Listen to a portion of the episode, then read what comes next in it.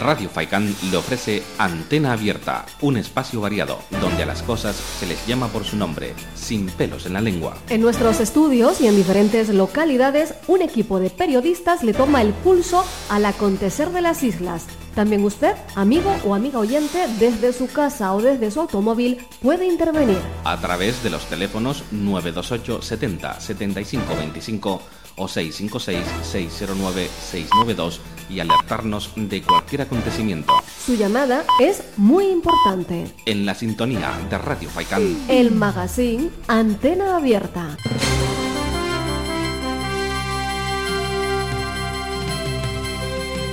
5 en punto de la tarde por el reloj de los estudios de Radio Faikán.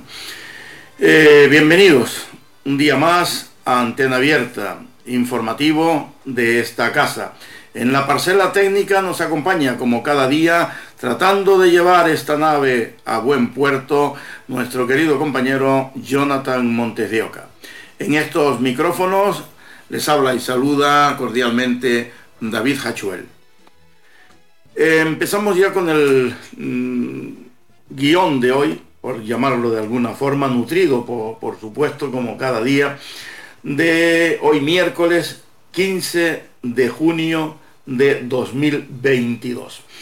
Y lo vamos a abrir con un compañero, periodista también de profesión, eh, además un compañero que hurga mucho en temas eh, diversos y especialmente en temas eh, políticos. hoy yo les recomiendo, queridos amigos y amigas, que estén muy, muy atentos a él, bueno, a todos los compañeros en general, pero en este caso concreto por lo que voy a decir, no al principio, sino eh, al final, más o menos escuchen bien lo que le van a comentar, porque ya lo que nos faltaba, y les adelanto algo, y les adelanto algo, eh, mm, sus señorías, los parlamentarios regionales, los diputados del gobierno de Canarias, como ustedes quieran llamarle, pues bueno, parece ser que mm, les duele el trasero cuando lleva bastante tiempo sentaditos en sus butacas. Y escuchen, escuchen ustedes lo que, lo que ha sucedido o lo que va a suceder en el gobierno de Canarias en los próximos días. Para ello, se ha metido hoy de lleno en el tema nuestro compañero, repito, el audaz periodista Cristóbal Peñates Deni. Cristóbal, muy buenas tardes, compañero, adelante. Hola, buen día y un saludo a toda la audiencia. Cuando la líder de la oposición en la Asamblea de Madrid pidió aparcamiento y televisión gratuitos y wifi en los hospitales de la comunidad, una diputada del PP, Mar Nicolás, le contestó que eso era marxismo sanitario. Estos días, en plena campaña de las elecciones andaluzas, el candidato popular y actual presidente de la Junta, Moreno Bonilla, hizo una promesa calcada a la de la portavoz de Más Madrid, Mónica García. Hasta ahora, los populares madrileños no han contestado al presidente andaluz que lo que propone es marxismo sanitario. En estas cuestiones de servicios sociales básicos, la derechona suele sacar siempre el rejo autoritario y totalitario para descalificar las propuestas de los partidos progresistas. Es posible que los cargos públicos del trifachito tengan tanto dinero que ellos mismos pueden sufragarse los gastos sanitarios y también otros colaterales que conlleva una hospitalización prolongada. Siempre me ha parecido ridículo que en los aparcamientos de los hospitales canarios el usuario tenga que pagar el estacionamiento como si fuese a un centro comercial o a un concierto.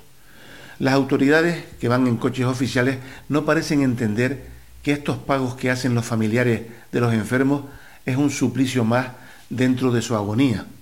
Los políticos de todo signo suelen estar muy alejados de la realidad, de la calle, porque apenas la pisan, excepto, claro, cuando van a comer a un restaurante de lujo o se montan en su coche blindado.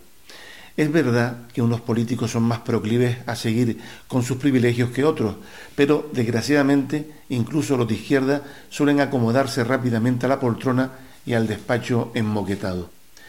Sabemos que los diputados y otros cargos públicos cobran sueldos muy altos y además se embolsan otras cantidades adicionales por asistir a comisiones o simplemente por cruzar el charco. Tienen billetes gratis en aviones y también les pagan los taxis y sus viviendas siempre que no tengan casa en el lugar donde está el Parlamento. Así todos sabemos que hay políticos que tienen casa en Madrid o en las ciudades donde se encuentran los parlamentos autonómicos y que cobran de manera obscena cantidades importantes que se añaden a sus ingresos.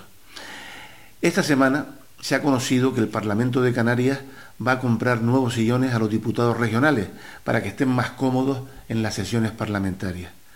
Cada sillón costará más de 1.200 euros y finalmente ese cambio de look mobiliario ascenderá a más de 100.000 euros que apoquinarán las arcas públicas de Canarias.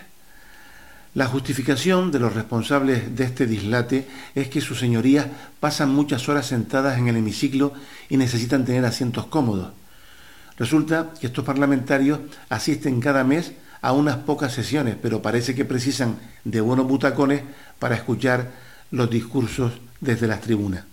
Apenas aún más que esta decisión del Parlamento de Canarias se haga cuando existe una mayoría progresista en la Cámara. Los únicos que han protestado son los diputados de Podemos, porque consideran que se trata de un gasto superfluo e innecesario. Los diputados deberían saber que hay muchos paisanos que trabajan muchas más horas que ellos sentados en una silla de mierda totalmente desvencijada.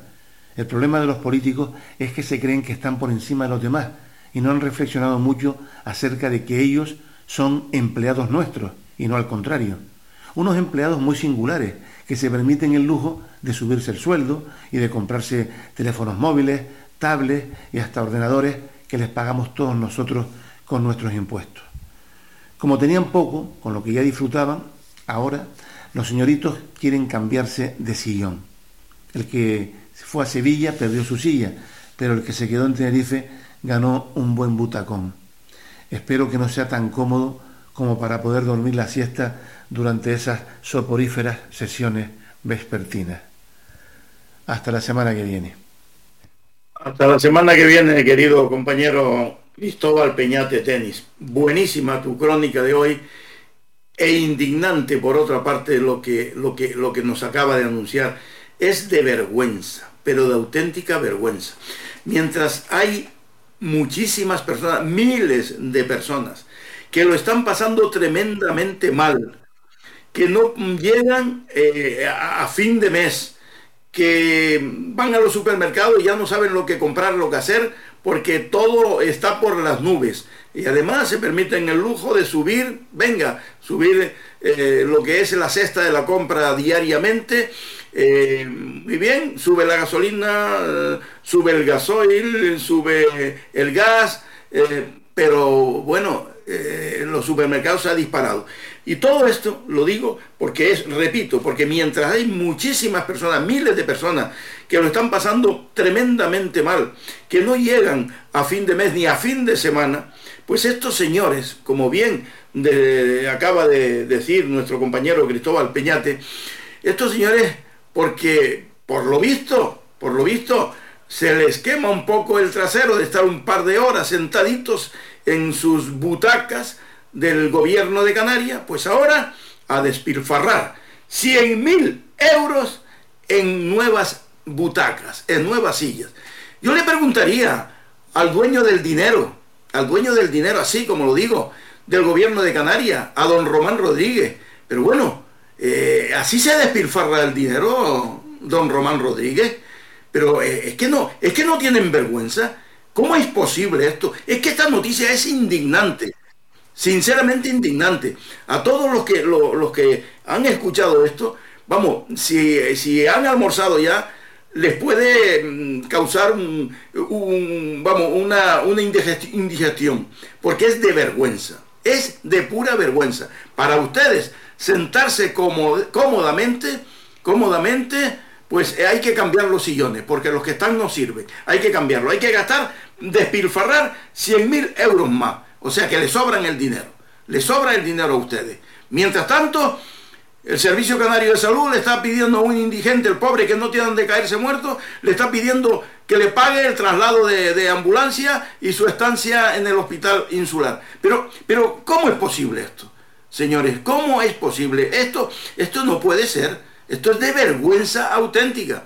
Y por eso, por eso, don Román Rodríguez, me dirijo a usted porque usted es el amo de las perras, el que administra mm, las perras nuestras, de todos nosotros, de nuestros impuestos.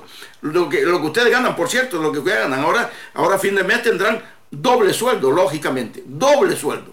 O sea, si, si hasta ahora han mm, ganado 60 mil euros mensual, pues a partir de este, este mes cobrarán 120 mil euros. Y viva la Pepa, y venga para adelante.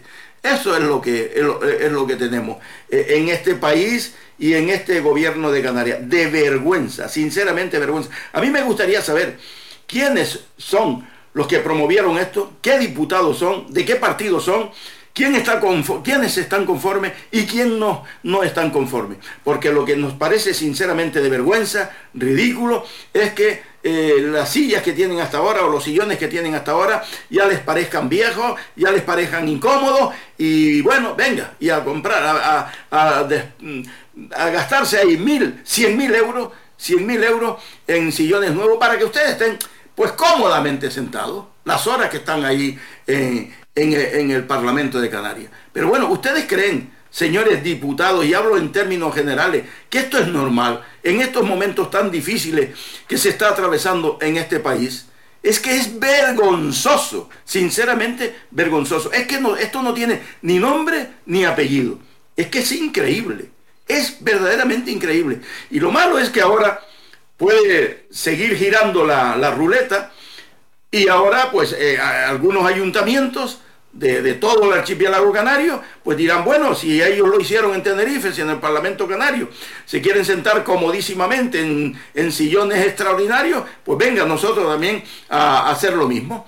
Lo mismo en, en los salones de pleno, de junta y, y demás. Pero vamos, es que esto es, eh, esto no tiene, sinceramente, es increíble esta, esta, noticia que nos ha traído esta tarde y que se lo agradezco muchísimo al compañero eh, Cristóbal eh, Peñate, de verdad. Pues nada, señoras y señores, es lo que tenemos. Y bueno, y, a seguir votándoles a estos señores, a seguir votándoles, que vamos bien. Pues eh, ya saben ustedes que aquí cada día, en este informativo oficial, en este informativo regional, en este informativo legendario antena abierta de esta red, importantísima red de emisoras de Radio Faicán, un equipo de técnicos, redactores, comentaristas, corresponsales y colaboradores, estamos con ustedes a través de nuestras diferentes frecuencias moduladas situadas en todos los municipios de Gran Canaria, eh, repito, Fuerteventura, Lanzarote y La Graciosa también, cómo no es la octava isla de nuestro archipiélago canario. Y en internet, en Ahí nos pueden ustedes sintonizar. Espero que no nos tapen la boca eh, o no intenten taparnos la boca de nuevo. Bien, pues continuamos y nos vamos ahora hasta Valsequillo, hasta Valsequillo con nuestra compañera Pino Rosa Suárez Martel. Pino Rosa, muy buenas tardes, adelante compañera. Buenas tardes, David, y a todos nuestros radio oyentes de Antena Abierta en Radio Faicán.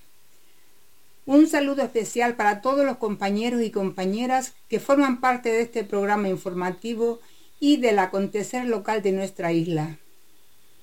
Como cada miércoles, vamos a ofrecer nuestra crónica desde Valseguillo con las noticias y actos más relevantes que tienen lugar en nuestro municipio.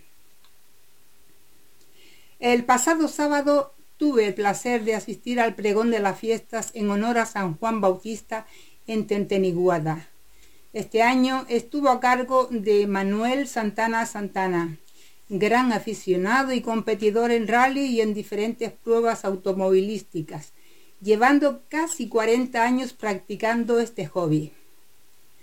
La presentación de este pregonero estuvo a cargo del narrador oral Paco el Rubio, vecino de Tenteniguada, que hizo una magistral introducción al pregón de Manuel Santana. Por su parte, el pregonero hizo un recorrido por su tenteniguada querida con muchas anécdotas, desde su niñez, pasando por la adolescencia hasta la actualidad, en donde habita y disfruta con su familia. En el acto participó el coro de Tenteniguada, interpretando dos piezas magistrales, entre ellas el himno de la alegría de Beethoven.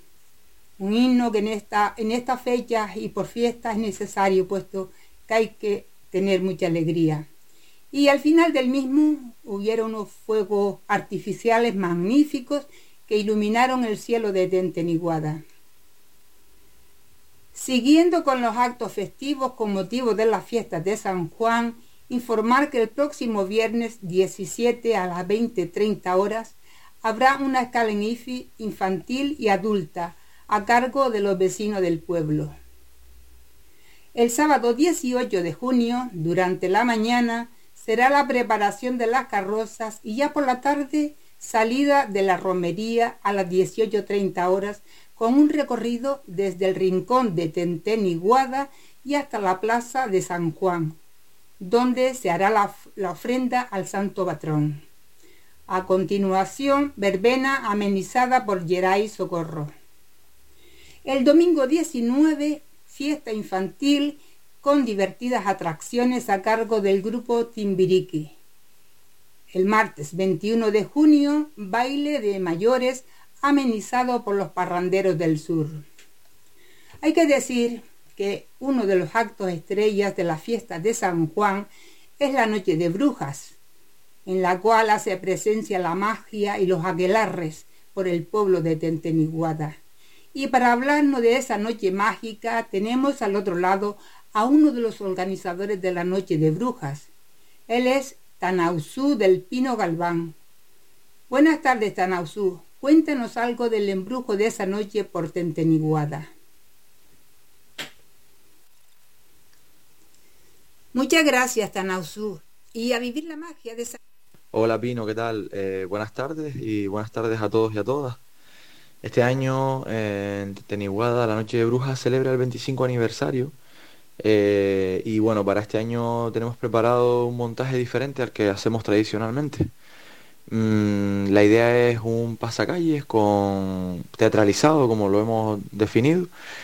Y bueno, el objetivo es que hayan varias paradas durante ese pasacalle en la que se vayan representando diferentes, diferentes escenas y cada escena pues habla mm, de una manera pues bastante emotiva para nosotros, de, de, lo que ha supuesto o lo que supone la noche de brujas. Eh, en, ese, en ese recorrido pues nos acompañará una batucada, nos acompañarán los vecinos y vecinas del pueblo de Enteniguada, pues caracterizados y, y, ayudando a la dinamización del mismo pasacalle. Ese es esa es la propuesta que tenemos para este año. Eh, hemos, como digo, roto un poco con la dinámica que ya veníamos realizando históricamente, ¿no? que era pues una representación en un terreno, eh, un escenario rural, eh, donde pues el público se colocaba a los lados y, lo veía, ¿no? Y formaba parte de él, pero desde, fuera, por así decirlo. Pues este año pues queremos implicar a, los vecinos y vecinas y a la gente que venga a visitarnos pues desde otro lugar, ¿no? Simplemente eso, animar a, a todos los que estén escuchándonos a participar, a asistir el día 23 a las 11 en la Plaza Nueva de Tenteniguada. Muchas gracias. De esa noche de brujas, a disfrutar de las fiestas de San Juan Bautista. Y desde aquí quiero hacer extensiva tu invitación para todas aquellas personas que deseen vivir una noche maravillosa, llena de hechizo y de embrujo en Tenteniguada. Y ahora pasamos de la magia a la realidad para informarles que más de una veintena de niños y niñas han recibido refuerzo educativo a través del proyecto Me Sumaría en Valsequillo. Un proyecto que se ha desarrollado en el CEIP de Las Vegas y el CEIP de a través del cual también se han realizado diversos talleres como el de Educación en un Mundo Digital en el que participó tanto el alumnado como los padres y madres.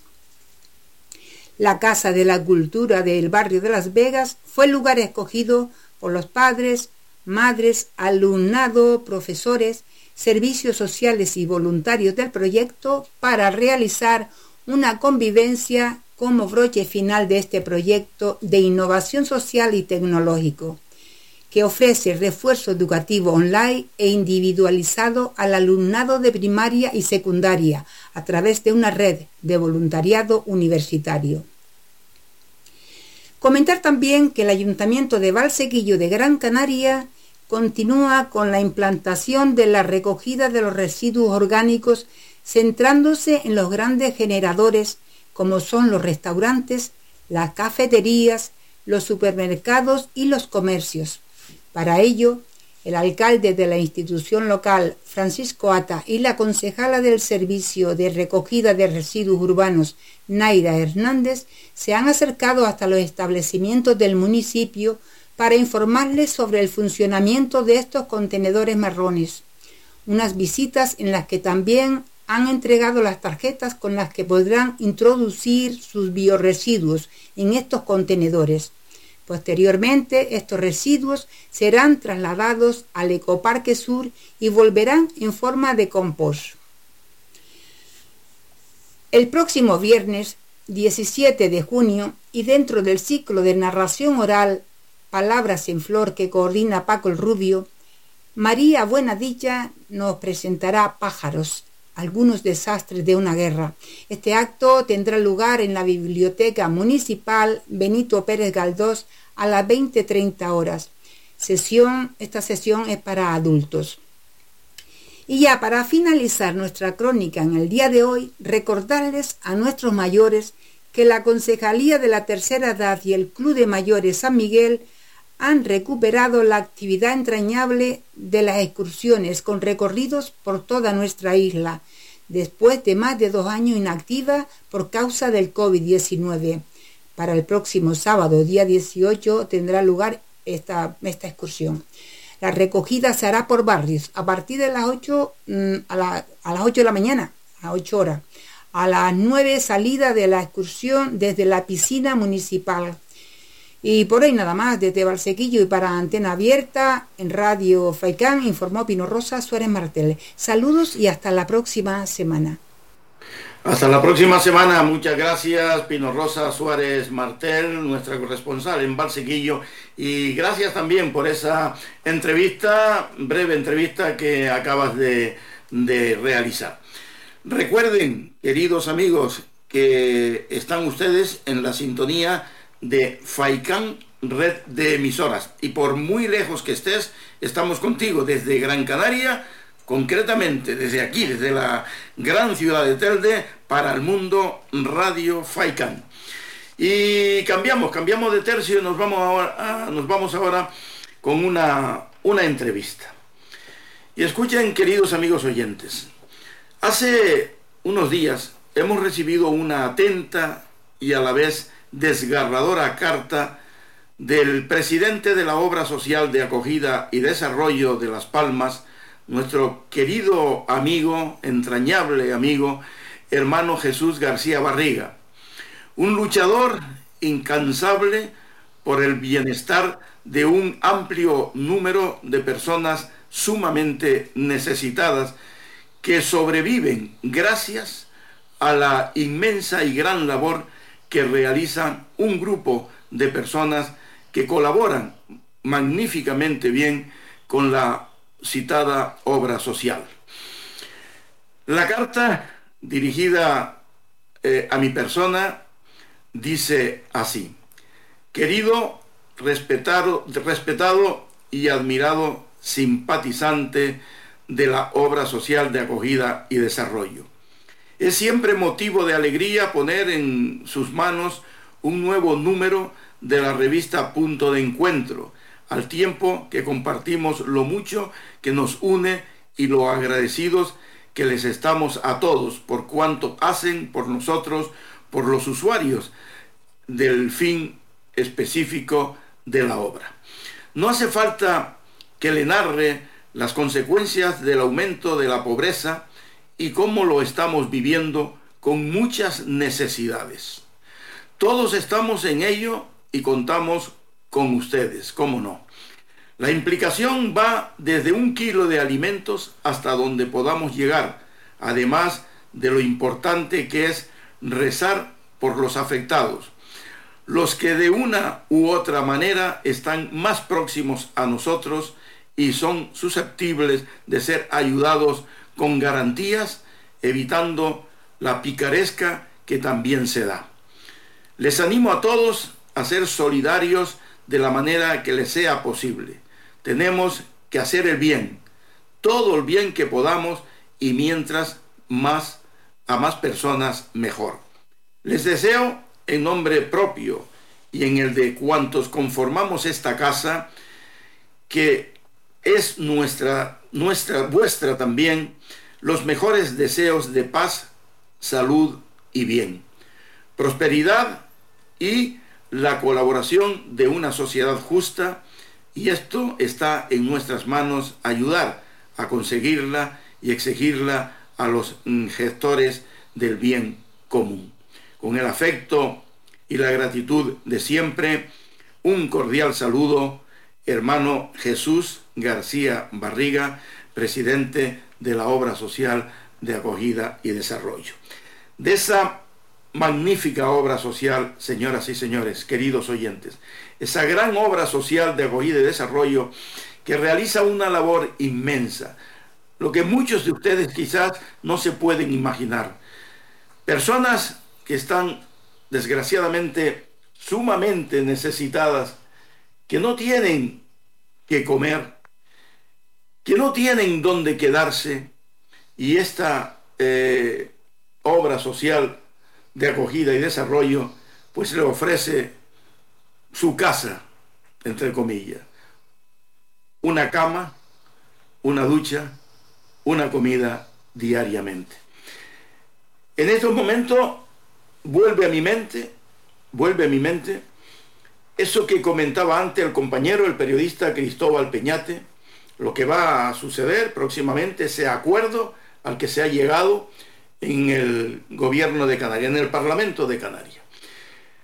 Un despilfarro tremendo, señoras y señores, de lo que no hace falta prácticamente, de cambiar unas sillas por unos sillones bastante cómodos y eso, ni más ni menos, 100 mil euros. 100 mil euros, como ustedes escuchan, de lo que todos nosotros, los impuestos que todos nosotros les pagamos. Vergonzoso. Mientras tanto, mientras tanto, miren lo que están sufriendo estas personas, esta obra social de, de acogida y desarrollo, para mantener, mantener esa casa, bendita casa, y tener, eh, pues, dentro de lo que cabe, lo más cómoda posible, cómodamente posible, perdón, a una serie de personas que desgraciadamente lo están pasando muy mal y que ellos les acoge, les abre sus brazos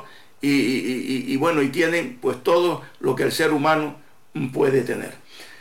Por tanto, hoy, queridos amigos y amigas, hemos querido tener al otro lado del hilo telefónico, repito, a mi querido eh, amigo, eh, el hermano Jesús García Barriga. Buenas tardes, hermano Jesús. Buenas tardes, don, don David. Qué alegría volverte a oír. Es así un, una eh, emocionante cuando me dice Doris hoy que David está otra vez en la radio. Pero no me digas eso porque eh, habíamos perdido un poco el... Eh, Jesús, a ver, yo... nos, han, tenido muy separados y volver a encontrarnos es un motivo de gozo, de alegría, de, satisfacción y además oírte hablar también de, de, de, un servidor y de esta casa, pues, pues muchas gracias. A ver, mm, Jonathan, si puedes subir un poco el tono del... Sí. Sí. Se oye bien, David. Que la voz no, no, la voz no le, no le estamos, no está, no, no nos está llegando bien, hermano Jesús. Eh, pues Jonathan, a ver, si eres tan amable, si sube el tono un poco de, de la voz, ¿sí? Bien, bien, aquí estamos. Ahora. Eh, Hermano Jesús, ¿qué, tal? ¿Qué tal? ¿Cómo, cómo, cómo va esta, esta casa de, de, todos los que aportamos nuestro granito de arena insignificante, pero bueno, que estamos intentando cada día echarles una mano porque ustedes se lo merecen. Insignificante no hay nada cuando se hace por los demás. Eso no es nada. Nada es poco y nada es mucho. Ahí eh, la generosidad no se puede medir. Eso lo importante es aportar y aportar y, con la suma de todas esas aportaciones eso se multiplica, se gestiona bien y, estamos resolviendo y haciendo milagros todos los días. Ya, eh, hermano Jesús, actualmente, ¿me escucha usted bien, hermano Jesús? ¿Me escucha usted bien? Te oigo, te, oigo, te oigo, David, sí. Vamos a ver, eh, mm, ¿cuántas personas tienen, están ustedes atendiendo eh, ahora mismo en, vuestra casa? Pues estamos atendiendo entre residentes y no residentes a unas 200 personas día. Y, bueno, mm, se atienden con un, desde un punto de vista integral e integrador, un equipo multidisciplinar, está eh, hay profesionales de la psiquiatría, de la psicología, trabajadores sociales, monitores, sanitarios, y pues todos esos están ahí funcionando, haciendo un equipo multidisciplinar, intentando eh, pues intervenir en la, en, eh, con, con, estas personas que aquí llegan o que nos llegan eh, noticias de ellas y, nos acercamos donde estén, en el banco donde estén, digo en el banco de la calle, no el banco donde está el dinero, sino en la calle o en las plazas o en las aledaños de las playas o donde fuere y ahí intentamos hacer pues esa labor de, de, recuperar a esas personas que se puedan poner de pie de nuevo y puedan caminar. Y a los que son ancianos, pues poderle buscar una residencia a través de, de, las instituciones públicas, que por cierto están... Hermano Jesús, eh, eh, ¿cuánto, me, me, gustaría saber, cómo, cómo ha cambiado el perfil ¿Cómo ha cambiado el perfil de, la pobreza? Eh, ¿Cómo la, lo, sienten ustedes? Bueno, evidentemente ha cambiado mucho y ha cambiado no porque haya cambiado las personas y la situación de las personas, sino porque mm, se ha aumentado a otros sectores de la sociedad que antes no lo sufrían. Me explico nosotros cuando nació la obra nació para dos colectivos muy determinados, que las personas que están en la calle y los chavales que terminaron de dar colección obligatoria estaban con fracaso escolar y no tenían posibilidad de seguir estudiando ni una capacitación para, para trabajar. Esos dos colectivos. Ahora, aparte de esos dos colectivos, hay una, un acúmulo de necesidades incluso de personas que están trabajando y que no pueden llegar a final de mes. Y eso eh, es muy grave porque, claro, eh, son unas nuevas formas de pobreza, más, iba a decir, más sangrantes, si se puede decir de una forma figurativa, ¿no? Y en cuenta, pues que, que antes el que tenía un trabajito, eh, pues ese más o menos llegaba con más o menos apuro pero ahora, aunque se tenga un trabajo, no se llega. Eso hace que, eh, que los pobres, el ser pobre ya lleva consigo una inestabilidad, una inseguridad, eh, una crispación, una falta de capacidad de poder pensar, de poder eh, dilucidar cuáles son los caminos a seguir para salir adelante, se nubila la conciencia, aumenta el consumo de alcohol, hay una, una serie de, de, pues un conjunto de carencias que hace que los pobres sean más pobres y haya muchos, muchos más pobres, concretamente en nuestra en nuestra hermano eh, bendita. ¿qué, ¿qué, necesidades tienen actual, actualmente? Yo sé que tienen muchísimas, muchísimas necesidades, pero ¿qué necesidades tienen actualmente y que antes no las había? Pues ahora antes había, por lo menos teníamos comida, los bancos de alimentos estaban repletos y llegaba la comida a casa y teníamos, eh, fundamentalmente eso teníamos comida, teníamos ropa, teníamos todo. Ahora ya estamos viendo que la comida, para que llegue la comida tenemos que trabajar muchísimo más y para que, ya digo, para que lleguen los medicamentos, para que llegue la asistencia médica, para que llegue una, una residencia a tiempo pues la, administración es extraordinariamente lenta y cuando hacen una, un estudio de, la situación de la pobreza, de la ley de dependencia, pues ya la persona ha, fallecido y no ha podido ser atendida. Y eh, por otra parte, esas personas mayores que están totalmente desatendidas, muchas veces porque no tienen personas alrededor, y ellos hasta que no se ven, eh, pues sin poderse levantar, no piden ayuda. Entonces, estamos, esta casa, se, por ejemplo, se, se llena con ese tipo de personas, eh, taponan la capacidad que tenemos de atender y no podemos atender a otras que van llegando. Entonces, desde aquí, llamarle a la Administración, a la atención, eh, como lo hacía el, el, defensor del común ayer en el Parlamento, antes de ayer, pues eso es muy importante para que podamos atender a más personas. Y hay que hacerlo, porque eh, los administradores están para atender a los administrados y no los administrados para sufrir a los administradores, que es un poco la idea que usted estaba diciendo hace unos minutos por ahí. Bien, mm, las necesidades son muchas, pero la voluntad de resolverlas es también mucha y también la, la solidaridad es mucha, pero ahora falta una cosa importante, que es que de la buena de buenas a primeras en tres años hemos sufrido, hemos sufrido una una pobreza generalizada, pues, ah, pues no sé, antes el que tenía eh, pues 100 euros para funcionar, pues a lo mejor no tiene o solo tiene 30 euros, ¿no? Y eso estamos hablando de un número muy numeroso de canarios que podían ser, decían los estudios hace unos, unos días, de 450.000 familias. Bueno, eso son demasiadas familias que no llegan a final de mes, demasiado sufrimiento al que hay que hacer frente con sosiego, pero con determinación, y ahí nos tenemos que apuntar todos, no se puede quedar nadie diciendo esta es competencia de fulanito, de menganito, de sultanito. Ahí tenemos que ponernos todos las pilas y, a, trabajar.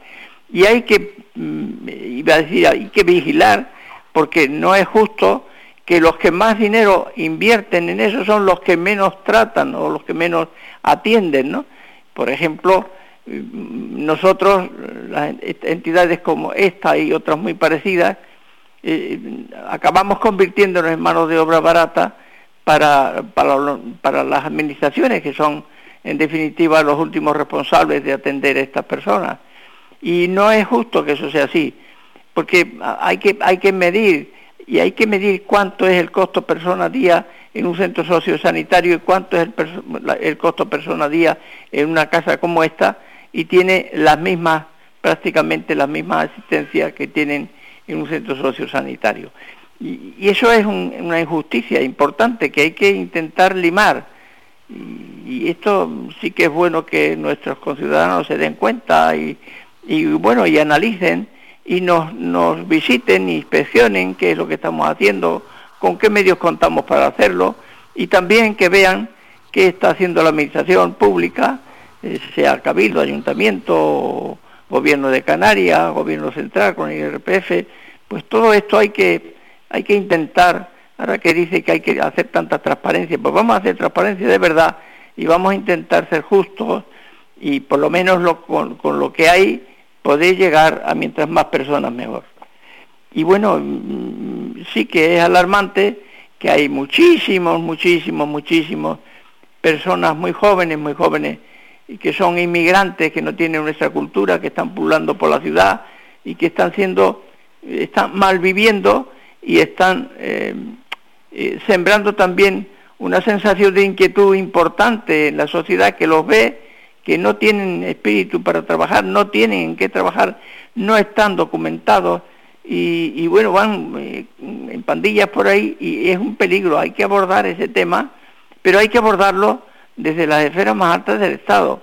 Y después de los, de, los residuos de todas esas pobrezas que existen, pues también tenemos que ocuparnos fundamentalmente de los que son de aquí, porque muchas veces estas necesidades que nos vienen con la inmigración hacen, no hacen, hacen, hacen, impiden que, que, que podamos atender a los que son de aquí, que tienen muchos años, que han dedicado toda su vida a trabajar en Canarias por Canarias y para Canarias y que ahora se ven en la calle menos atendidos que estos chavalitos que hay que atenderlos también con los mismos derechos porque son personas lo mismo, pero que mm, yo quiero que se me entienda bien que no es cuestión de racistas, sino es cuestión de racismo, sino es cuestión de una gestión adecuada de los recursos para las personas que lo necesitan.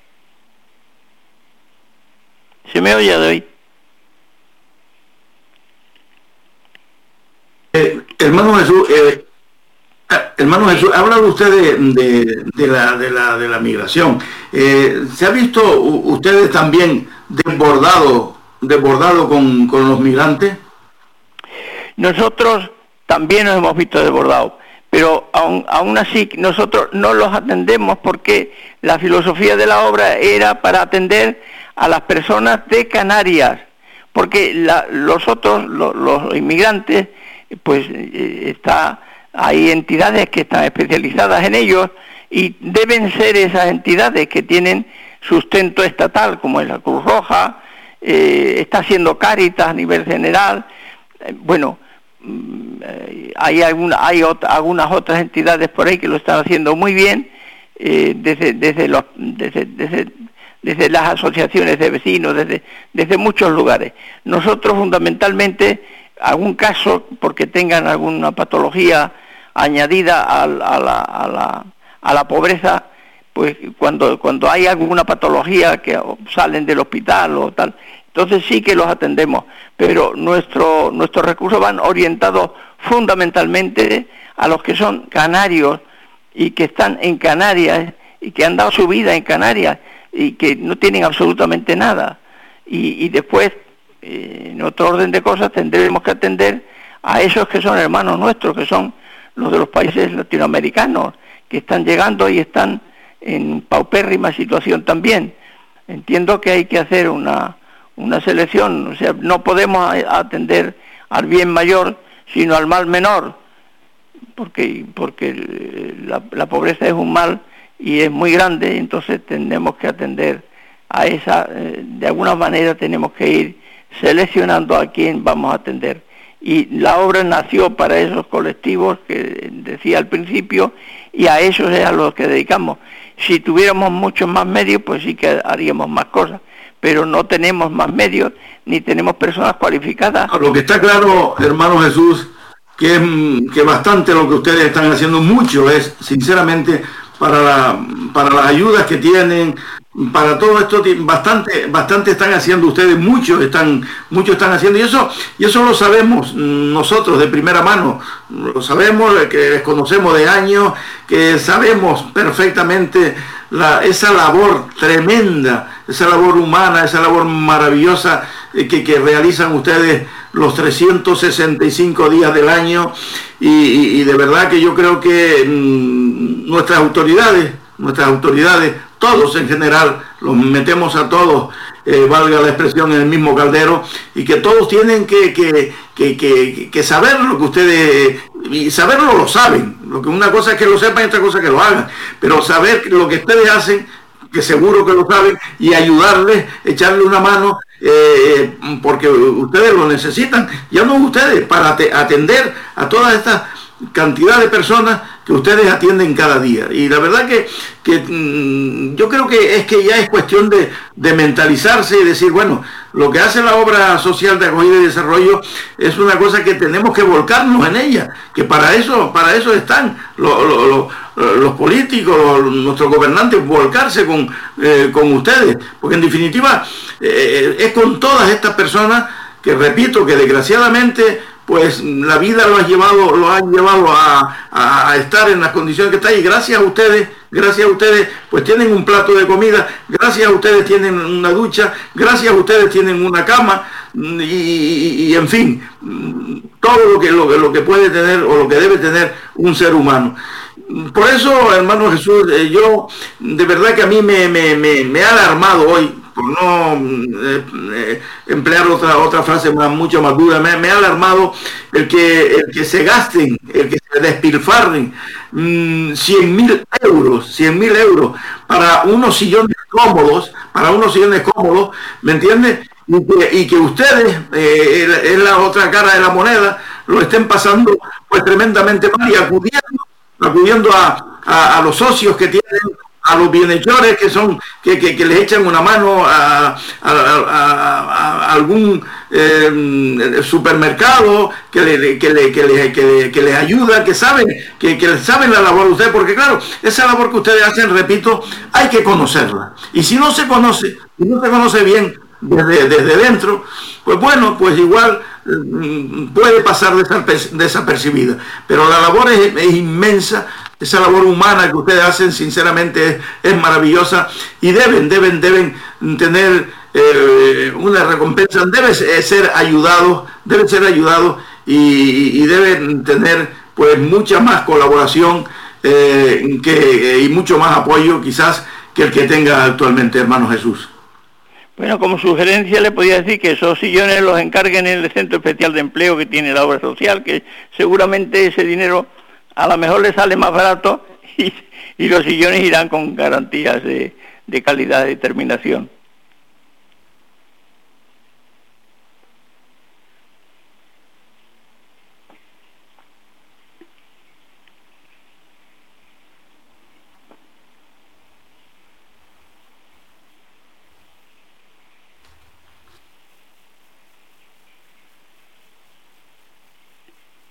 David, ¿estás ahí?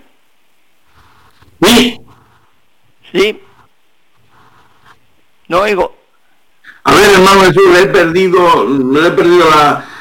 Eh, vamos a tener que despedir esta conexión y, y, y, y emplazarle para, para, para, otro día porque la verdad que da gusto escucharle y que nos explique, nos explique todo lo que, lo que esa labor maravillosa que ya, repito, yo la conozco perfectamente, pero que bueno, que nuestra audiencia debe también eh, eh, conocerla mm, bastante bien.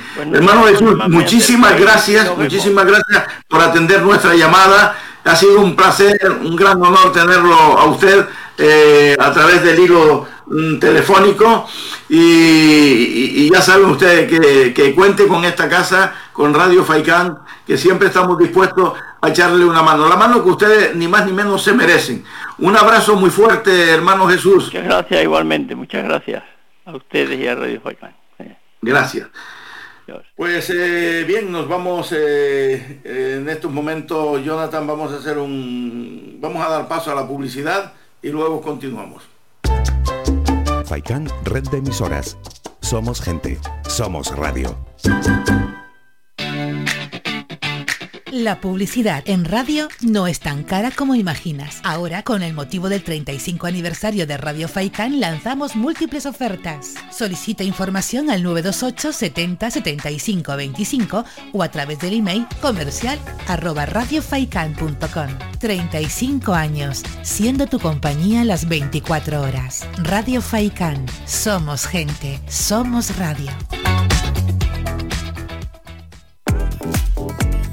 A cualquier hora y para cualquier problema, llegan los coches amarillos. Llega Desatascos Jumbo 928 230265 Desatascos domésticos industriales y de redes ayuntamientos. Vaciado de pozos, achique de agua, aljibes o por lluvias. Tratamiento de legionela. Trabajos en todo tipo de embarcaciones. 638 748 731 Limpiezas de choque y localización de arquetas ocultas. Más de 34 años sin descanso. 24 horas sin excepción. 928 230265. Pioneros en limpieza de estanques y redes heredades de agua. No contrate intermediarios. Llámenos directo y ahorre tiempo y dinero. 638-748-731.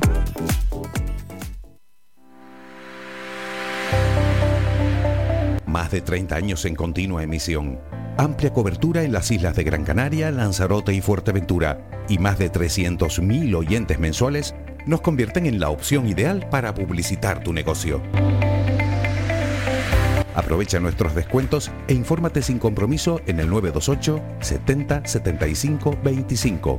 928 70 75 25. Faikan Red de Emisoras. Somos gente. Somos radio.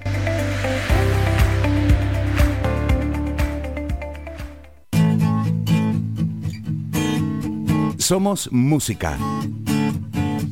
Somos información. Somos entretenimiento.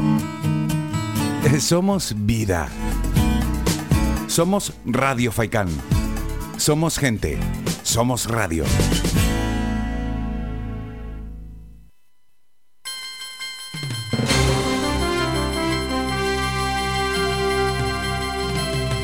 Radio Faicán les está ofreciendo el informativo regional Antena Abierta.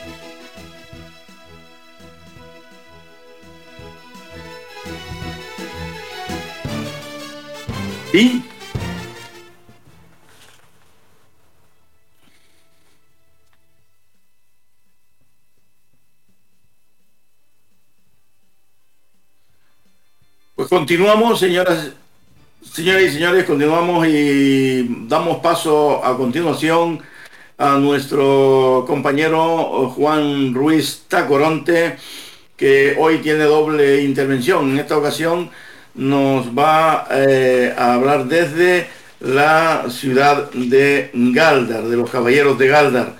Eh, muy buenas tardes, Juan Ruiz Tacoronte. Adelante, compañero. Muy buenas tardes. Saludos cordiales de la ciudad de Galdar. Bienvenidos todos a esta nueva, nueva información que les ofrecemos desde este municipio del norte de Gran Canaria. Nuestra crónica de hoy estará dedicada íntegramente al Año Santo Jacobeo de Galdar, que como en Compostela se celebra estos dos años, 2021-2022, por primera vez en la historia a causa del COVID-19. Pero nos vamos a remontar y a centrar en los años 1971 y 1976, cuando se celebraron sendas ediciones del Año Santo Jacobeo, teniendo como rector de la parroquia matriz de Santiago Apóstol de Galdar al reverendo don Agustín Chiles TV. En esa época no existía ni el 0,1% de las ayudas con que cuentan hoy tanto el ayuntamiento como la propia parroquia.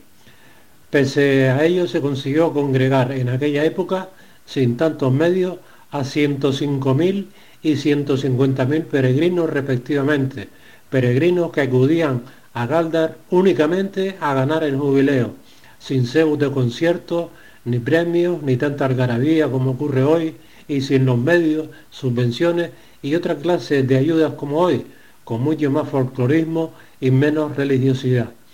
Desde todos los puntos, no solo de Canarias, sino de España e incluso del extranjero, acudieron grupos, asociaciones, barrios, corporaciones, congregaciones y particulares esencialmente para visitar el primer templo jacobeo del archipiélago, entrando por la Puerta Santa, participando en la Eucaristía, comprobando las obras de arte y documentos históricos expuestos en el camarín, hoy Museo Sacro.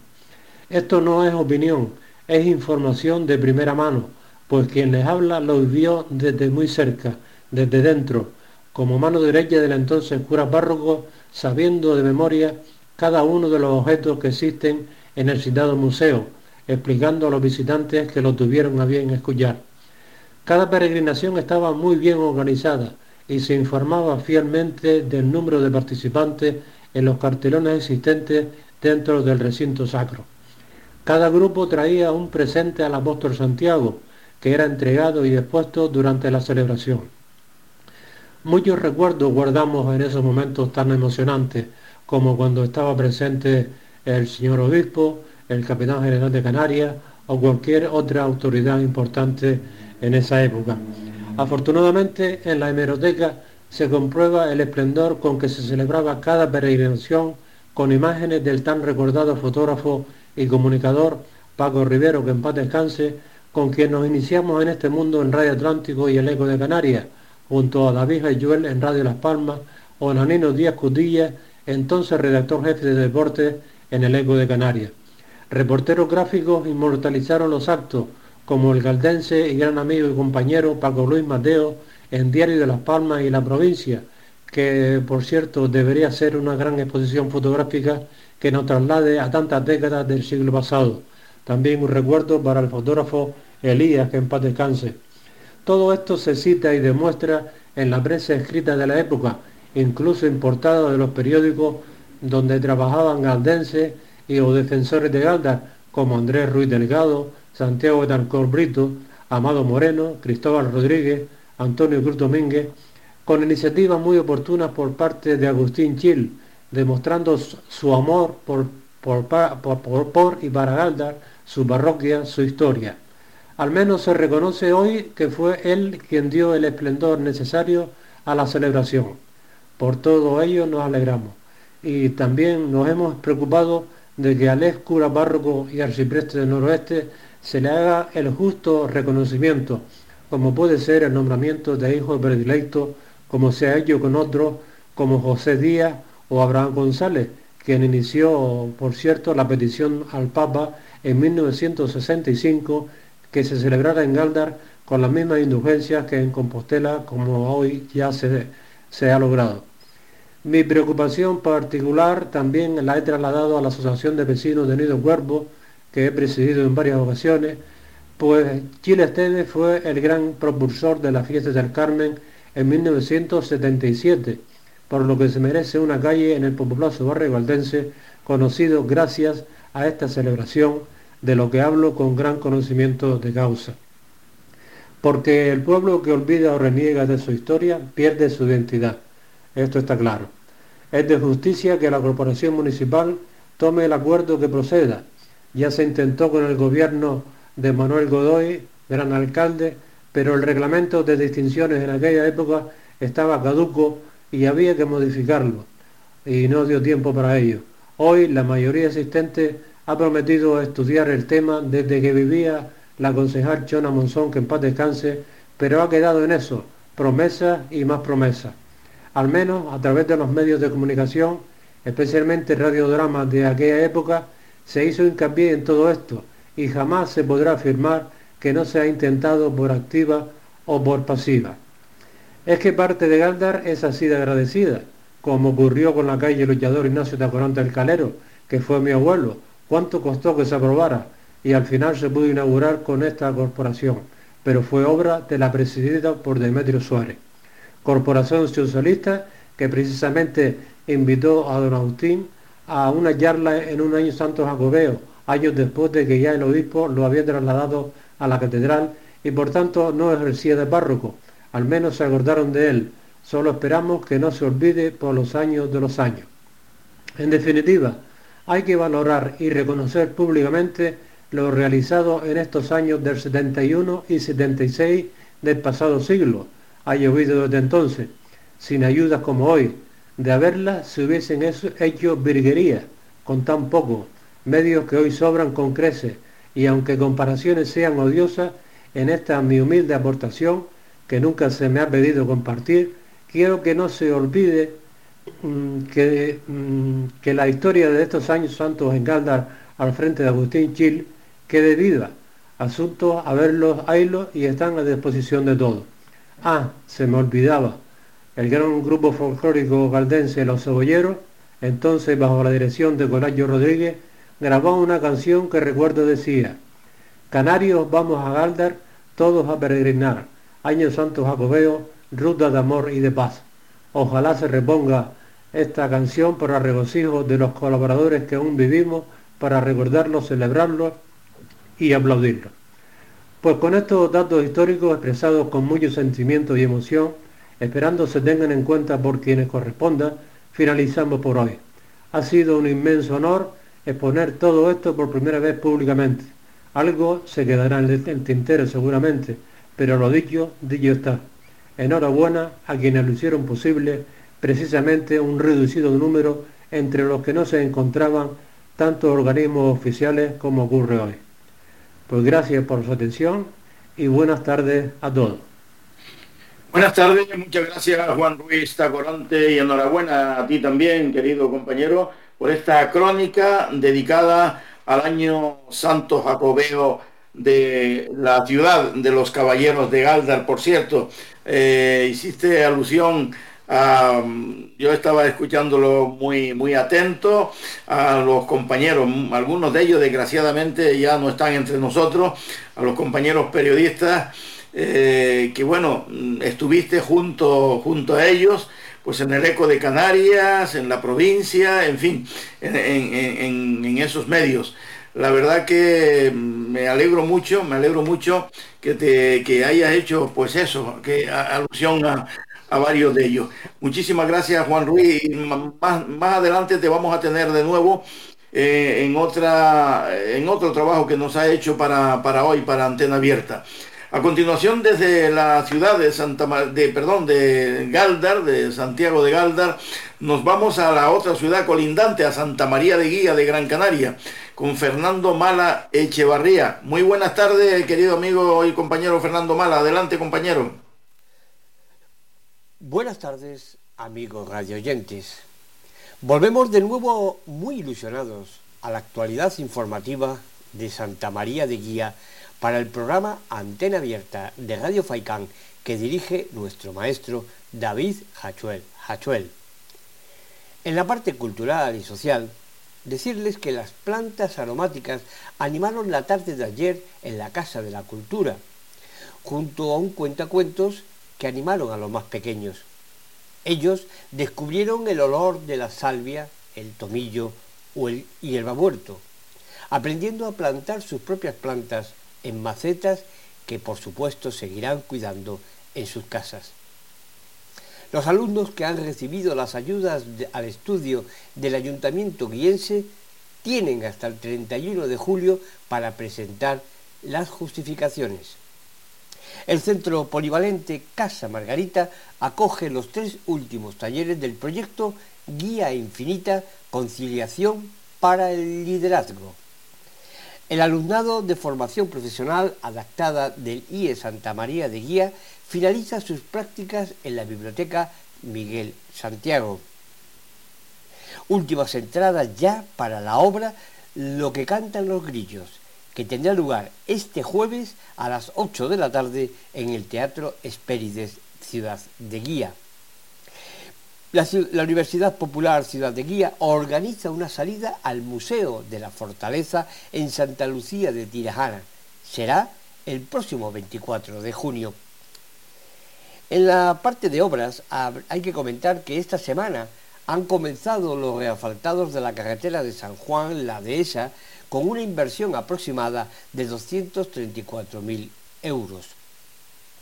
Y por último, en la parte de sucesos, tenemos que comentar que la policía local de Santa María de Guía detuvo en la madrugada del pasado viernes a un individuo por robo en los antiguos almacenes de la ya desaparecida empresa Muebles Atlántico Norte, situada en la Gran Canaria 292 frente a la urbanización Pineda. Tras la llamada de un vecino a las dependencias policiales alertando de un posible robo en este lugar, dos agentes locales se personaron en el lugar donde localizaron a un individuo que responde a las iniciales FSC con un vehículo en el que transportaba diverso material. Tras ser preguntado por la procedencia del mismo, declaró que lo había sacado de los citados almacenes, tras lo cual se procedió a su detención y puesta a disposición judicial por parte de los agentes. La tarde del sábado se producía eh, un conato de incendio en la carretera entre Casa Taquilar y el cruce de Montaña Alta. Al lugar acudió la Guardia Civil, Policía Local, Protección Civil y bomberos del consorcio. Se dio por controlado a las 21.45 aproximadamente. Los primeros en llegar al lugar fueron los bomberos de Gran Canaria del Parque de Galdar y luego los apoyos de Arucas y Telde. También se unieron a la extinción personal de medio ambiente del Cabildo de Gran Canaria. Ardieron algo más de una hectárea de terreno agrícola. El motivo, una hoguera de San Antonio que se descontroló. Debemos tener precaución y muchísimo cuidado para que no vuelva a ocurrir lo que pasó en el año 2019 y tengamos precaución. No queremos tampoco sin ya terminar sin felicitar a nuestro querido maestro don David Hachuel Hachuel por el merecidísimo reconocimiento que le entregó Telde en Fiestas el pasado día 2 de junio en Telde. Felicidades, maestro, te lo mereces. Bueno, y esto ha sido todo desde Santa María de Guía, emplazándoles a todos ustedes al próximo miércoles para continuar con las noticias en este bello rincón del noroeste de Gran Canaria que es Santa María de Guía un abrazo, buena, buen fin de, semana y por supuesto cuidadito y mucha precaución. Gracias.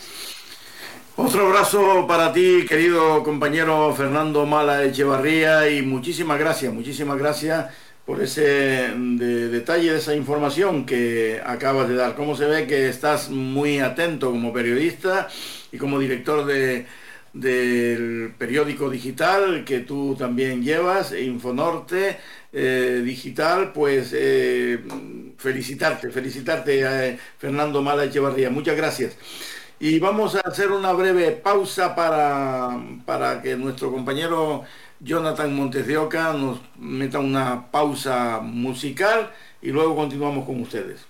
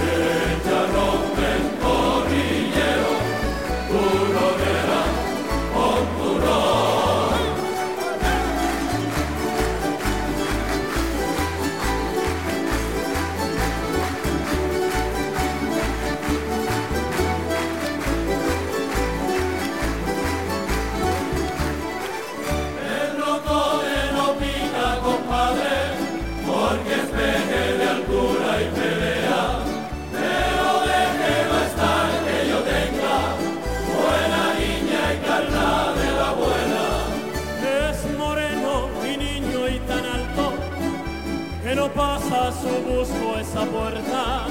Yo soy China y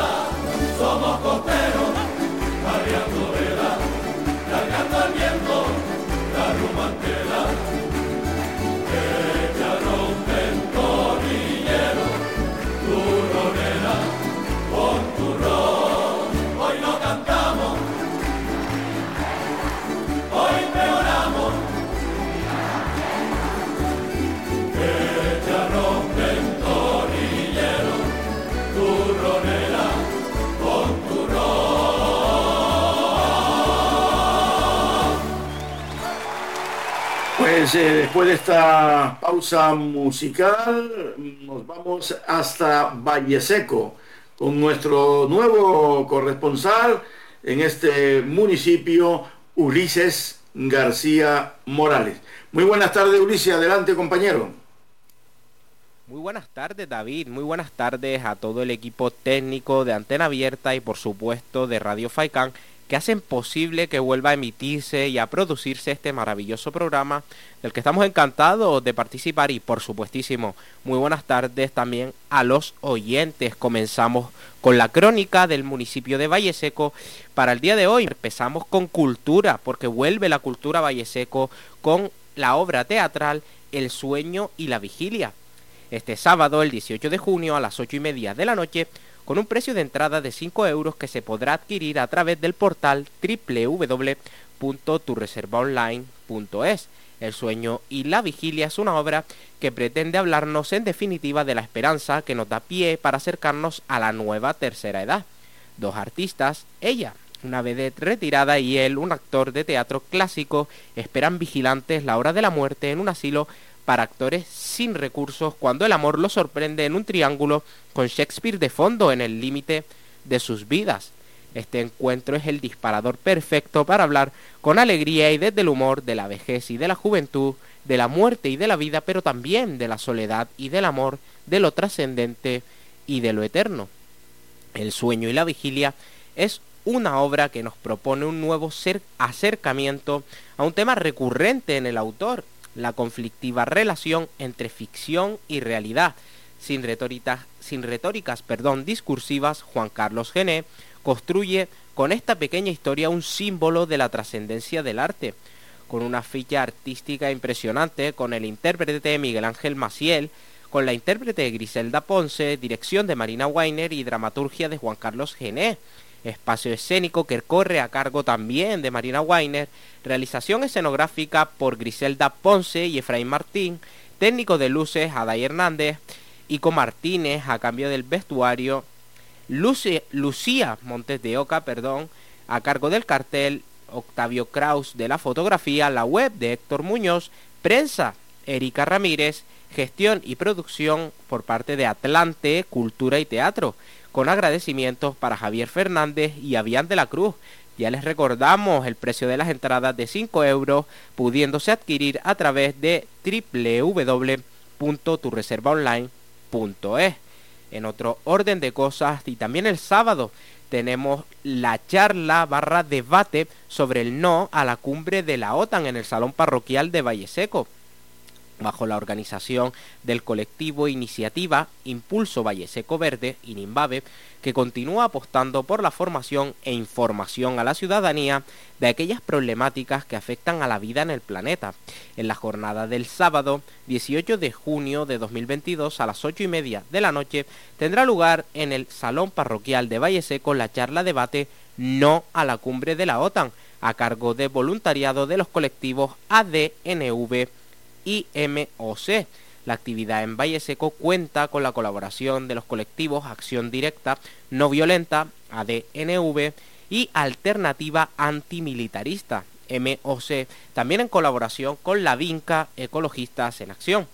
Previo a la cumbre de la OTAN que se celebrará en Madrid durante este mes de junio, se realizará también en Madrid una contracumbre llamada Cumbre por la Paz, a realizar entre el 24 y el 26 de junio, en esta cumbre por la paz se hablará sobre alternativas no violentas a la guerra, sobre las violencias y grupos armados que controlan las posguerras después de diferentes conflictos como Siria, Irak, Colombia, El Salvador, Libia o Mali o qué pasará en Ucrania. También se hablará de los grupos que ya había armado desde el anterior conflicto en 2014. También sobre las violencias en conflictos interminables como puede ser el de Palestina, el Sahara, el Kurdistán o el Congo de la destrucción del medio ambiente por las guerras, maniobras militares o la propia industria militar, de la militarización de las fronteras e injustas condiciones para las personas migrantes, de la militarización, el extractivismo y el empobrecimiento de los pueblos del sur, y sobre todos estos temas también se podrá debatir en Valle Seco con la intención de compartir visiones y ver qué se puede aportar desde Canarias a esta cumbre y a la apuesta del pueblo canario por la paz. En otro orden de cosas, terminamos con una invitación y es que se insta a todos los vallesequenses y a quien se quiera sumar también a participar en el importante día del Corpus Christi. la parroquia de San Vicente Ferrer, con la colaboración del Ayuntamiento de Valle Seco, las asociaciones vecinales y los colectivos del municipio, organizarán para el sábado 18 de junio las alfombras del Corpus Christi este año se realizará la confección de la alfombra el sábado a partir de las 8 de la noche y no en la mañana del domingo como en años anteriores. El objetivo es aprovechar el ambiente relajado y festivo de la noche del sábado para crear una sola alfombra comunitaria entre todos y todas, fomentando así el trabajo en equipo y de la identidad de un pueblo.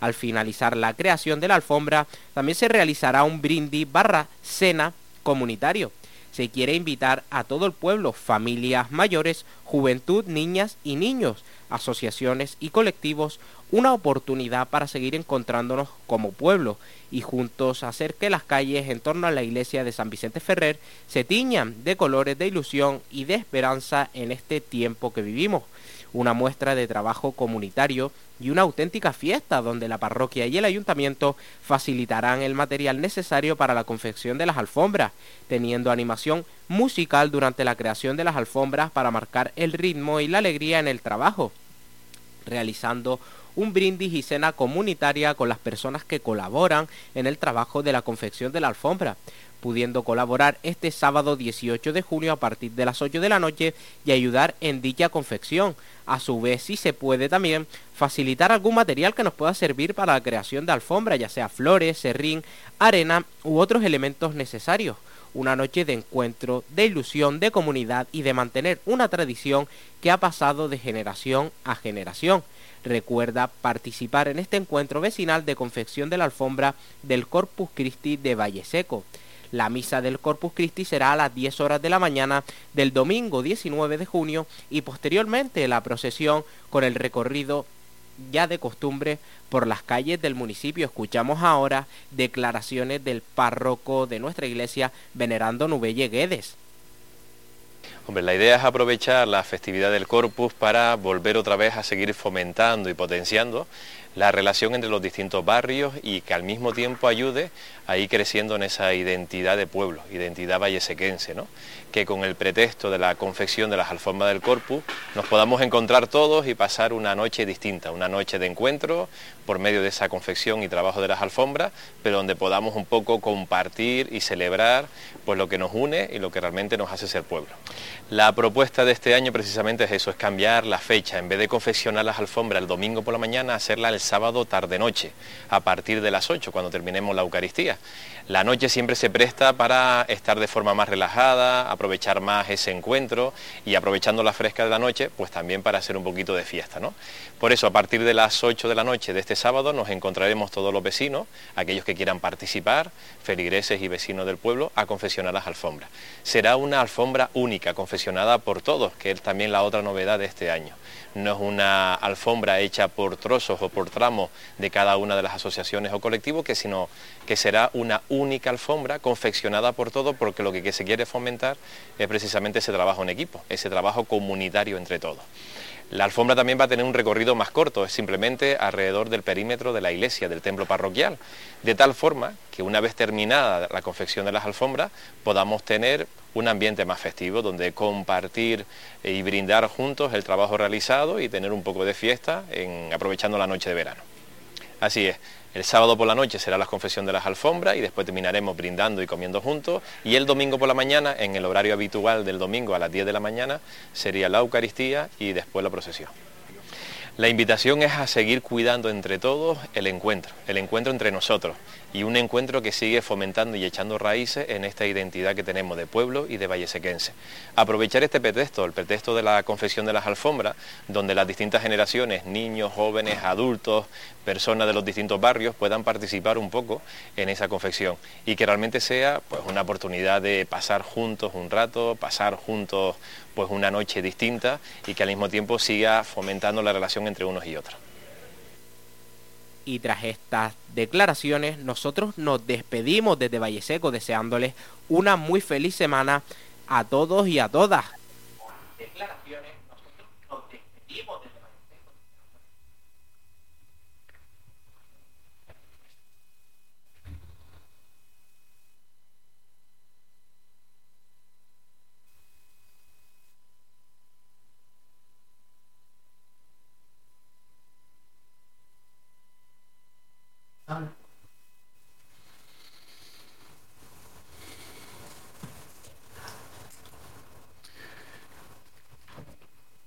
Bien, pues hemos escuchado la intervención de Ulises García Morales, nuevo corresponsal en la localidad de, Valle Seco, en el municipio mm, de Valle Seco. Perfectísimo. Mm, Ulises García, te felicito ante te lo hacía en privado, ahora te lo hago públicamente. Te felicito de verdad por tu maravillosa intervención. Mm, ha llegado perfectísima y además eh, con esa entrevista que también ha realizado. Vamos a hacer una pausa para la publicidad, un tema musical y luego continuamos con ustedes. Faikan, red de emisoras. Somos gente, somos radio. La publicidad en radio no es tan cara como imaginas. Ahora, con el motivo del 35 aniversario de Radio Faikan, lanzamos múltiples ofertas. Solicita información al 928 70 75 25 o a través del email comercial arroba radiofaikan.com. 35 años, siendo tu compañía las 24 horas. Radio Faikan. Somos gente, somos radio. A cualquier hora y para cualquier problema, llegan los coches amarillos. Llega Desatascos Jumbo 928 230265. Desatascos domésticos industriales y de redes ayuntamientos. Vaciado de pozos, achique de agua, aljibes o por lluvias. Tratamiento de legionela. Trabajos en todo tipo de embarcaciones. 638 748 731. Limpiezas de choque y localización de arquetas ocultas. Más de 34 años sin descanso. 24 horas sin excepción. 928 230265. Pioneros en limpieza de estanques y redes heredades de agua. No contrate intermediarios. Llámenos directo y ahorre tiempo y dinero. 638 748 731.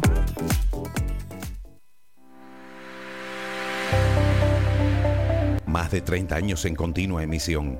Amplia cobertura en las islas de Gran Canaria, Lanzarote y Fuerteventura y más de 300.000 oyentes mensuales nos convierten en la opción ideal para publicitar tu negocio. Aprovecha nuestros descuentos e infórmate sin compromiso en el 928 70 75 25. 928 70 75 25. Faikan Red de Emisoras. Somos gente. Somos radio.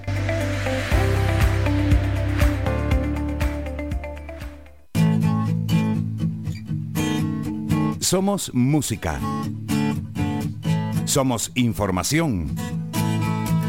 Somos entretenimiento. Somos vida. Somos Radio Faikán. Somos gente. Somos radio.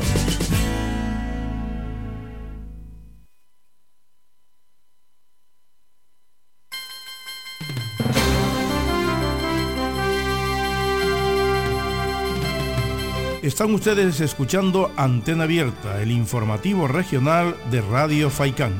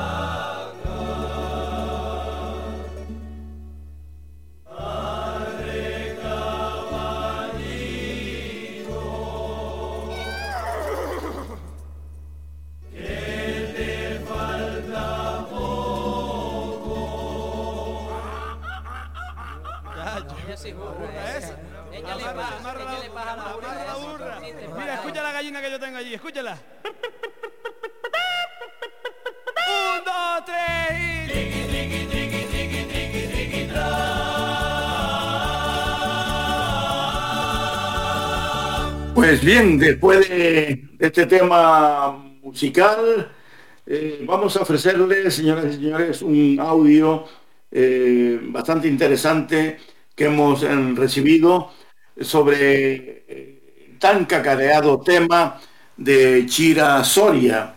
Este audio nos ha hecho llegar don Pedro Hernández y lo vamos a escuchar a continuación. Adelante, Jonathan, cuando, cuando quiera. Buenos días, señor. ¿Qué tal está? Muchas gracias por sus mensajes, se lo agradezco mucho. Mi nombre es Pedro Hernández, que soy uno de los portavoces de la plataforma Salvar Chirasoria Barranco de Arguiniquín. Mi posición es radicalmente, mm, de oposición no, es radicalmente por las razones que nosotros creemos tener para impedir que el territorio de Canarias, el territorio de Gran Canaria, que el territorio de Arguiniquín sea entregado a una multinacional sin rostro que está en manos de fondos internacionales. Nada justifica la intervención que el gobierno de Canarias, presidido por Ángel Víctor Torres, Román Rodríguez y Noemí Santana de Podemos, y el Cabildo de Gran Canaria le vayan a entregar más de 200 kilómetros de la mejor cuenca hidrográfica de Canarias, de Gran Canaria, a una multinacional. Son 200 kilómetros, que es lo que apenas se ha valorado. 200 kilómetros por una migaja de dinero. ¿Cuánto es el valor de esos 200 kilómetros cuadrados de la mejor cuenca hidrográfica de Canarias? Por ello, en su cabecera están las tres grandes presas, la presa de Chira, la de Soria y la presa de las niñas. ¿no? Se le va a regalar eso a una multinacional sin rostro, con el argumento de la transición energética. Se le va a regalar también la lluvia en los próximos 50, 75 años. Es la gran avenida, la gran cuenca que recoge las aguas, por eso se han hecho las presas. Esa lluvia va a estar privatizada. Pensemos en eso, que esa lluvia se le va a regalar. Se le va a regalar las obras hidráulicas. ¿Cuánto cuestan las obras hidráulicas de esas tres grandes presas? Se le va a generar a los vecinos y vecinas del barranco de Arguineguín durante mínimo ocho años una situación insufrible. La Dirección General de Salud Pública del Gobierno de Canarias habla de que ahí habrá un infierno de ruido, polvo y peligrosidad. Son más de 5.000 kilos de dinamita diaria abriendo túneles, galerías y la gran caverna para colocar las turbinas durante 70 meses, dice la declaración de impacto ambiental. Y más de 200 camiones diariamente bajando los escombros desde la zona de Soria hacia la costa. 200 camiones por una carretera donde en algunos lugares tiene dificultades para que dos coches pasen con tranquilidad. Se va a poner en riesgo una pequeña actividad agraria de kilómetro cero vinculada a los propietarios, a los pequeños propietarios de ese lugar. Durante ocho años eso va a ser imposible. Pequeñas actividades turísticas de alojamiento y pequeñas actividades turísticas vinculadas al nuevo turismo de naturaleza, de senderismo, de ciclismo. No hay derecho, es un turismo que genera redistribución económica y no que se lo lleven las grandes cadenas hoteleras. No hay derecho a eso. Y se va a poner en riesgo el lugar del el ámbito sociopolítico de la Unión Europea en el que estamos insertos, que han considerado los expertos que es excepcional. Por eso tiene siete espacios de renatura y cinco afectados directamente, donde hay especies únicas en el mundo en peligro de extinción como el pinzón azul. A eso no hay derecho. ¿Cuánto vale todo eso? ¿Cuánto vale todo eso desde el punto de vista de la economía ambiental para que estos señores le entreguen y le sigan regalando? No estamos en una situación distinta a la que se produjo cuando la conquista, que vinieron, mataron a la gente, a una parte importante de la gente, robaron el agua y robaron las tierras. Ellos hicieron los títulos de propiedad y luego destrozaron los montes, destrozaron toda la masa forestal. Ahora pasa lo mismo. ¿Por qué estos señores supuestamente con el argumento de el cambio climático y la transición energética le van a entregar el barranco de Arguiniguín más de 200 kilómetros cuadrados a las multinacionales? Con ese argumento. ¿Y por qué estos señores no trabajan y no facilitan? Estamos en la mejor zona del planeta en viento y en sol, en mareometría, en geotermia, porque esos son nuestros recursos. ¿Por qué estos señores no trabajan y facilitan que todas las superficies de las islas estén cubiertas, de la isla de Gran Canaria, que estén cubiertas de placas solares fotovoltaicas? El catedrático de la Universidad de La Laguna, Ricardo Guerrero, y director del Máster de Energías Renovables, habla de que en Canarias no tenemos que destrozar ni un metro cuadrado más y que tenemos todas las condiciones para que lo que la naturaleza nos ha agraciado, el viento y el sol, esté al servicio de nuestro desarrollo. ¿Qué es lo que pasa? Que estos políticos deben de estar siendo cebados con sobres porque lo que hay en juego es el negocio de 4 mil millones de euros anuales que se llevan las multinacionales de la energía de Canarias. Y eso es lo que va a hacer Antonio Morales. Con el argumento de Chirasoria le está entregando el suelo de Canarias a través de los grandes parques eólicos y fotovoltaicos y a través de Chirasoria para que se acumule ahí esa energía, se lo está entregando las multinacionales. Y los pequeños y medianos empresarios de Canarias que tienen muchas naves industriales, ¿por qué no se les facilita, por qué no se les ayuda a que coloquen en todos los techos placas solares fotovoltaicas con las cientos y miles de horas anuales que tenemos en Canarias? Esto es lo que hay en juego, la factura de las multinacionales, que es quien les mueve las manos de las decisiones a estos políticos. Y no podemos tolerar que se destroce ni un metro cuadrado más de nuestro territorio.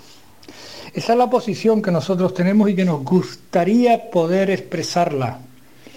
Hay que redistribuir la base productiva, la economía de las islas y volver a recuperar que Canarias ha sido conocida en el mundo como una zona agroexportadora y ahora somos agrodependientes. Estamos en manos de las multinacionales de la alimentación y de las multinacionales de la energía. Y el aparato político local está al servicio de esas grandes multinacionales que es quien les moverá probablemente los sobres por encima o por debajo de la mesa. Bueno, señor, ya me dice usted algo, pero esa es nuestra posición y es la que queremos expresar allí donde sea posible para que cientos y miles de ciudadanos escuchen y puedan reflexionar acerca de cuál es el futuro que nos tienen preparado estos señores. Pues muy bien, muchísimas gracias. Eh, sí, muchísimas gracias, don Pedro Hernández, por este, esta colaboración suya, este audio que nos eh, ha pasado para ofrecerlo a, nuestra ofrecerlo a nuestra audiencia, como así lo, lo, hemos hecho. Y ojalá, ojalá se resuelva este tema de Chira Soria por el que ustedes están pues eh, luchando. Continuamos nosotros, señoras y señores, y nos vamos ahora con un bloque de noticias. El gabinete de prensa de la Jefatura Superior de Policía de Canarias nos manda el siguiente comunicado. Agentes de la Policía Nacional han detenido en Arrecife a un hombre de 33 años de edad de Guinea-Bissau y con antecedentes policiales como presunto autor de un delito contra la salud pública. Los controles preventivos que realiza la Policía Nacional en el aeropuerto César Manrique para evitar la introducción en la isla de sustancias estupefacientes ha obligado a los traficantes a cambiar la ruta. Al detenido le fueron incautadas 66 cápsulas con un peso total de 837 gramos de cocaína. La Policía Nacional, en su labor de prevención del tráfico de estupefacientes, realiza controles preventivos en el aeropuerto lanzaroteño César Manrique y por investigaciones llevadas a cabo por los agentes y como consecuencia de la prevención ejercida en el aeropuerto, mm, perdón, la presión ejercida en el aeropuerto de, de César Manrique, en Lanzarote, los responsables de este tipo de hechos delictivos se han visto obligados a utilizar la vía marítima como alternativa para introducir las sustancias estupefacientes en la isla, por lo que se están eh, identificando los controles en el, en puertos, en el puerto de los mármoles. El pasado mes de mayo, en uno de estos controles rutinarios realizados sobre un buque dedicado al transporte de pasajeros entre las islas, fue interceptado un pasajero que ante una previa entrevista con los agentes se encontraba bastante nervioso, no respondiendo de manera coherente a las preguntas que se le formulaban, por lo que fue trasladado a las dependencias policiales para un control más exhaustivo y durante el control de su equipaje le fueron incautadas los tarros de la cocaína conteniendo en su interior 20 cápsulas de la misma. Posteriormente, debido a la sospecha de los agentes que, de que pudiera contener en su organismo sustancia estupefaciente, se solicitó la realización de una prueba radiológica que determinó que portaba en el interior de su organismo más cápsulas de esta droga. El, total, el total de lo incautado al arrestado fueron 66 cápsulas con un peso total de 837 gramos de cocaína, por lo que fue detenido como presunto autor de un delito contra la salud pública. Finalizadas las diligencias correspondientes, el detenido fue puesto a disposición del juzgado de instrucción número 2 de Arrecife, decretando la autoridad judicial su inmediato ingreso en prisión. Hasta aquí esta nota que nos envía el gabinete de prensa de la Jefatura Superior de Policía de Canarias. Pasamos a otros temas. Los alcaldes de los municipios que conforman el denominado G4 de Canarias, Carmen Hernández mm, por Telde, José Manuel Bermúdez por Santa Cruz de Tenerife, Augusto Hidalgo eh, por Las Palmas de Gran Canaria y Luis Geray Gutiérrez por La Laguna, han celebrado esta mañana de miércoles una jornada de trabajo que se inició a las 9 de la mañana en la sala de juntas del Ayuntamiento Santa Crucero. Entre los asuntos a tratar se encuentran la situación que viven estas urbes, que concentran como mínimo el 35% de las grandes magnitudes socioeconómicas del archipiélago canario, como la población, el empleo, las empresas, el desempleo y el paro juvenil. De estas cifras, el empleo supone la mitad del total de Canarias, por lo que se demuestra la importancia de este grupo de ciudades mm, como motor de arranque de todos estos parámetros. Más información. El municipio de Telde acoge la tercera edición de la iniciativa musical Gran Canaria Fibra Sonora, que organiza la Consejería de Cultura del Cabildo Gran Canario los próximos días 17 y 18, viernes y sábados, en la Plaza de San Juan de Telde y que contempla la celebración de seis conciertos de bandas canarias de diferentes estilos musicales con la colaboración del Ayuntamiento teldense. En la presentación de esta iniciativa que tuvo lugar en la Biblioteca Insular de la capital Gran Canaria, estuvo presente el gerente de Gestel, Jesús Suárez, ya que la Concejalía de Cultura del Ayuntamiento de Telde ha colaborado estrechamente en esta actividad que tiene un presupuesto de 20.000 euros. Telde colabora con los detalles de las infraestructuras necesarias mm, para eh, su desarrollo, desde la instalación del escenario a la elaboración del plan de seguridad, pasando por la habilitación de sillas a disposición del público. Y después de estas eh, notas nos vamos de nuevo a la ciudad de los Caballeros de Galdar. Nuestro compañero Juan Ruiz Tacoronte interviene de nuevo en esta edición de este informativo Antena Abierta, ahora con unas declaraciones de Manuel Lobo Cabrera. Adelante, compañero.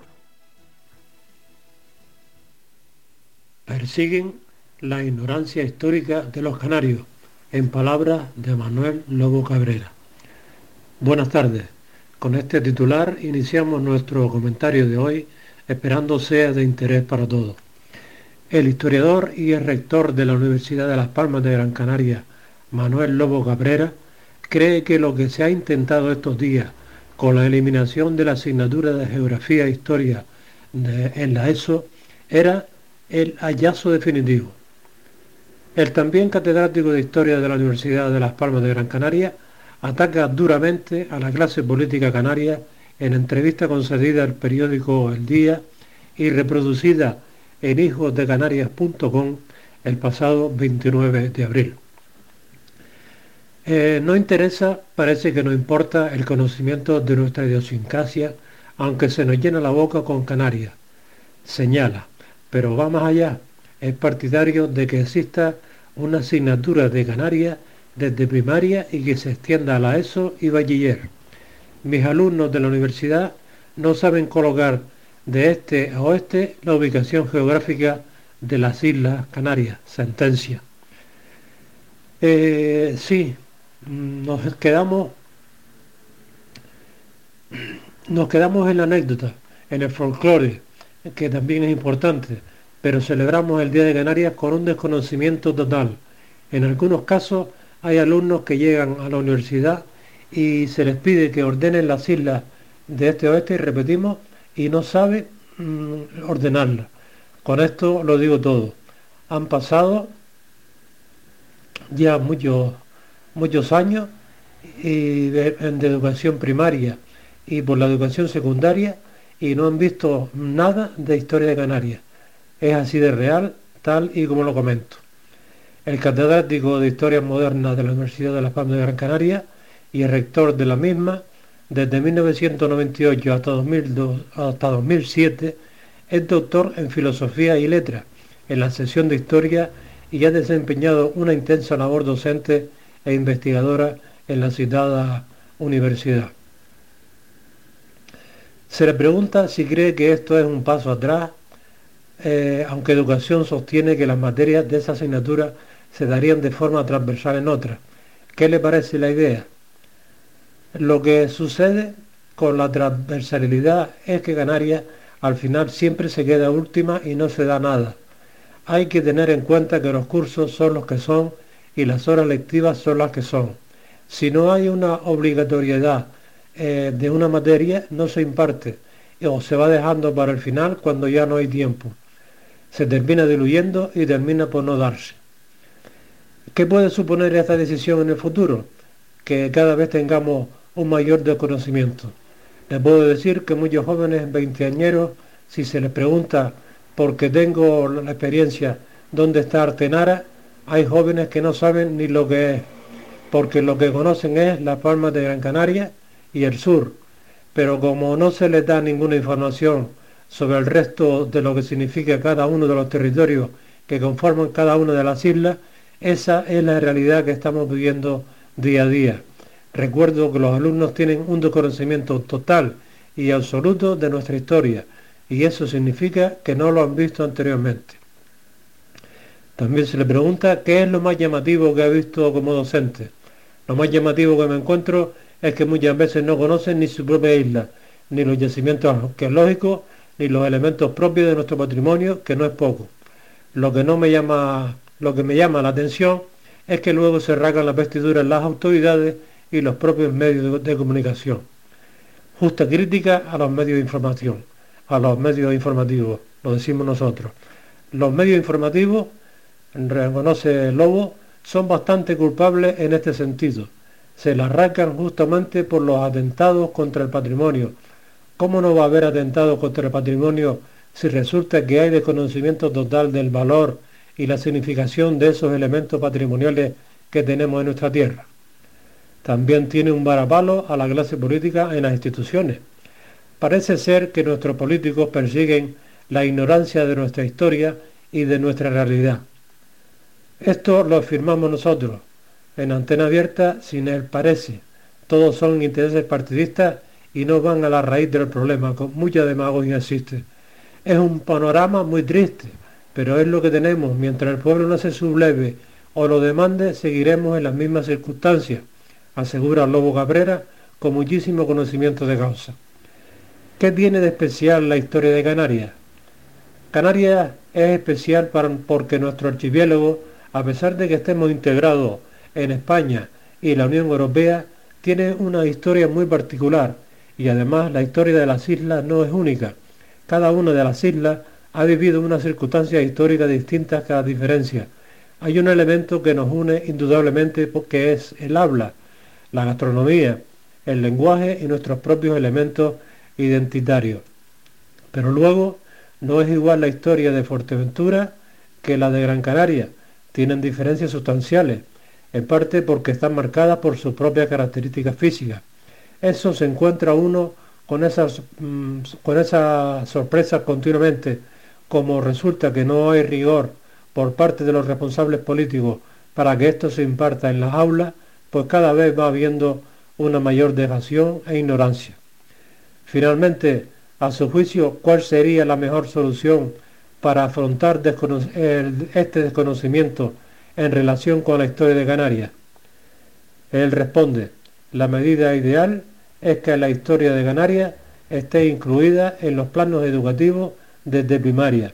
Esa es la idea, de empezar, a concienciar a los alumnos y a los niños desde pequeños que viven en un territorio diferente, con unas características distintas, y eso hay que empezarlo en primaria y, seguir en secundaria y en el bachiller.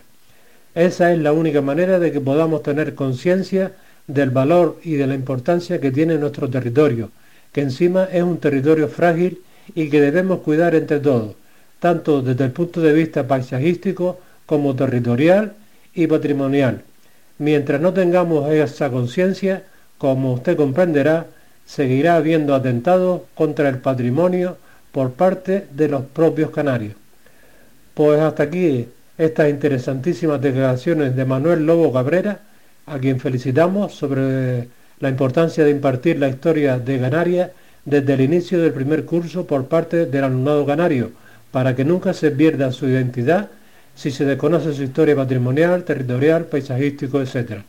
Como siempre, esperamos que haya sido de interés lo ofrecido en esta crónica especial para Antena Abierta. Buenas tardes a todos. Muy buenas tardes, Juan Ruiz Tacoronte. Muchas gracias, felicidades por eh, tu crónica, por esta nueva crónica del día de hoy. Y cómo no también al amigo Manuel Lobo Cabrera. Dice verdades totalmente con, estas declaraciones eh, que, que, eh, te ha hecho Juan Ruiz Tacoronte. De verdad que, como dice el dicho, leña al mono y duro que es tarde.